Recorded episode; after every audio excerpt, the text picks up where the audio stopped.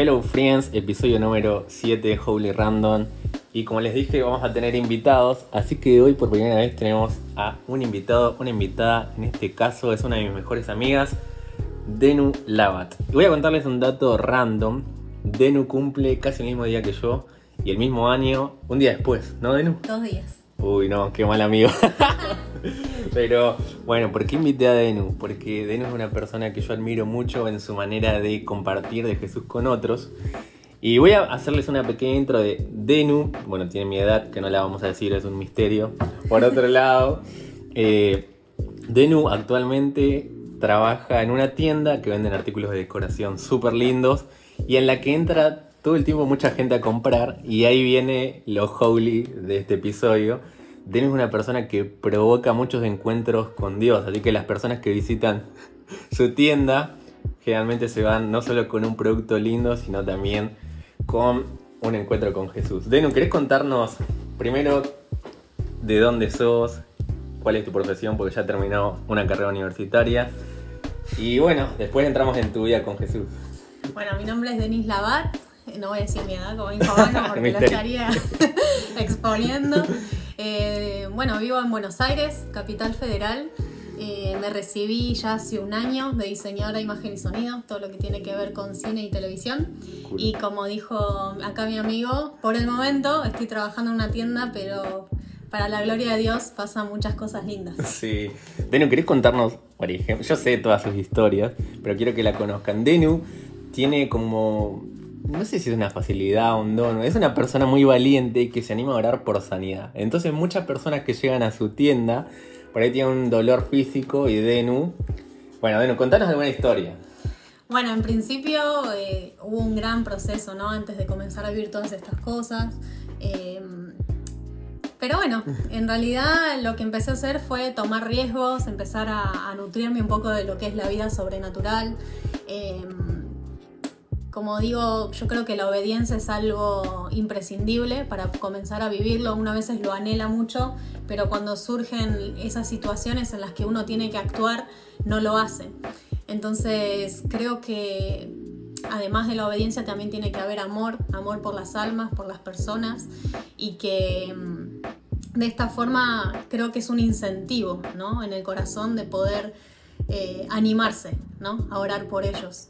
En mi caso, Dios me usa mucho para orar por dolencias en el cuerpo, ya sea eh, quizás si Él me lo muestra a través de una palabra de ciencia, que sabemos que cuando Dios muestra algo así bien específico es porque Él quiere sanar y quiere hablarle a, una persona ¿no? y encontrarse con ella, como también me ha pasado de ver personas con, no sé, con muletas, bastones y directamente si yo sé que tengo algo para dar, ¿no? Además de Jesús que es precioso, Él me puede usar de una forma sobrenatural para, para poder conectar, ¿no? De una forma más efectiva con, con esa persona.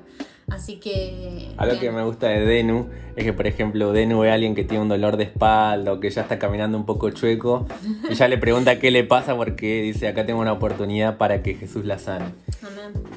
Y Denu me contaba hace un rato la experiencia, bueno, Denu trabaja en una tienda, tiene una jefa. ¿Querés contarnos tu historia con tu jefa? Sí, bueno, eso fue un poco... Esto de tomar riesgos, este fue un verdadero riesgo. o sea, corría riesgo tu trabajo. Sí, porque yo en realidad mi trabajo soy la encargada, la cajera, todo, trabajo sola y muy de vez en cuando viene mi jefa. En este caso teníamos que hacer algunos cambios en, en la decoración, bueno, y, y me dice, ay, no sabes mover la espalda. Le digo, no, ¿qué te pasó? Me dijo que había comenzado a hacer un deporte y que le dolía muchísimo la espalda. Entonces le digo, ella ya sabe que yo soy cristiana, ella es judía, no Sí. es judía tradicional ni ortodoxa, pero... Es de eh, raíces judías. Claro, Ok. mis jefes son, sí, judíos. Entonces yo le digo, mira, ¿querés que ore por vos? Y me dice, ay, sí, re, bueno, como ella habla. Y, pero ahora le digo, sí, sí, yo voy a poner mi mano en, en tu espalda. Bueno, entonces ella, bueno, se pone de espalda, yo pongo mi mano en la parte lumbar, la parte baja. Y mm, algo que yo hago cuando oro por las personas, no, no voy solamente a la sanidad, sino que lo que hago es poder bendecirla, predicarle también en medio de la oración, ¿no? Yo le digo, bueno, Señor Jesús, te doy gracias por esta persona, gracias porque vos derramaste tu sangre, gracias porque vos la amaste, te preocupas por ella, etcétera, ¿no? Eh, bueno, en el caso de mi jefa lo hice, no voy a mentirles, yo temblaba por dentro, había un temor, ¿no? Como reverente, no un temor de miedo, pero sí sé, Jesús, hace tu obra, ¿no? Sí. Y bueno, oro por ella cuando termino de orar, se da vuelta y estaba con los ojos llenos de lágrimas. Y me decía, no lo puedo creer, no lo puedo creer, yo no soy de llorar. Y bueno, como todos sabemos, el año 2020 fue bastante complicado. Y en el caso de mi jefa, bueno, había sufrido muchísimas cargas, bueno, con el tema económico, etc. Y me dice, yo no pude, yo, no pude llorar en toda la cuarentena. Y no puedo, no, no, no podía. Y ahora es como que siento que no puedo parar. Me, digo, bueno, tranquila, anda, anda al baño si quieres ayudar. Y le digo, pero ¿y cómo está tu espalda, no? La prueba. Dice, no me duele, nunca viví algo tan instantáneo. el Espíritu Santo. Qué hermoso. El holy ahí. el holy, el holy random verdadero. y... y... ella tuvo un encuentro con Jesús sin creer en Jesús. Algo que me gusta de Denu es que Denu está todo el tiempo en contacto con gente que no tiene una vida cristiana, pero que por el amor que por ahí ella les expresa a la hora de recibirlos, de atenderlos, o de fijarse también en sus necesidades, su corazón se abre y cuando ella ora, el Espíritu Santo tiene una oportunidad también de hacer algo, en este caso de sanar un dolor físico y de también tocar su corazón. Pero de nuevo, a veces también pasa que tomas riesgos y la persona por ahí no se sana o, o no es instantáneo. ¿Cómo es eso? Sí, a veces puede surgir la, verdad, gracias a Dios, eh, todas las últimas veces que he orado, Dios actuó.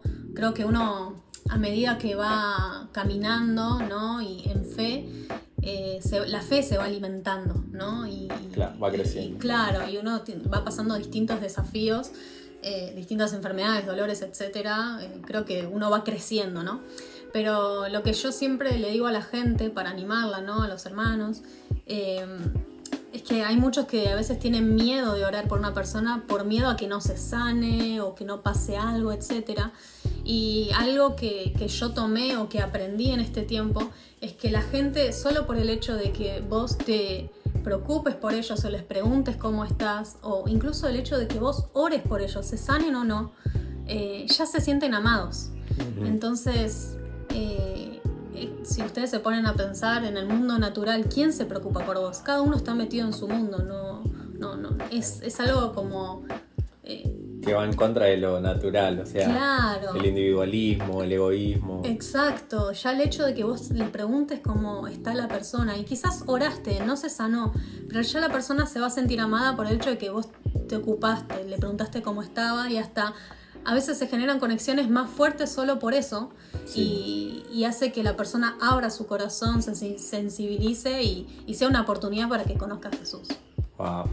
Bueno amigos, ¿por qué quería compartir con Denu? Saben que Denu es una persona que todos los días eh, logra que las personas tengan un encuentro con Jesús y que también experimenten su amor y su poder, porque como hablamos, Jesús sigue sanando hoy y lo hace a través nuestro por medio de su Espíritu Santo y el nombre de Jesús.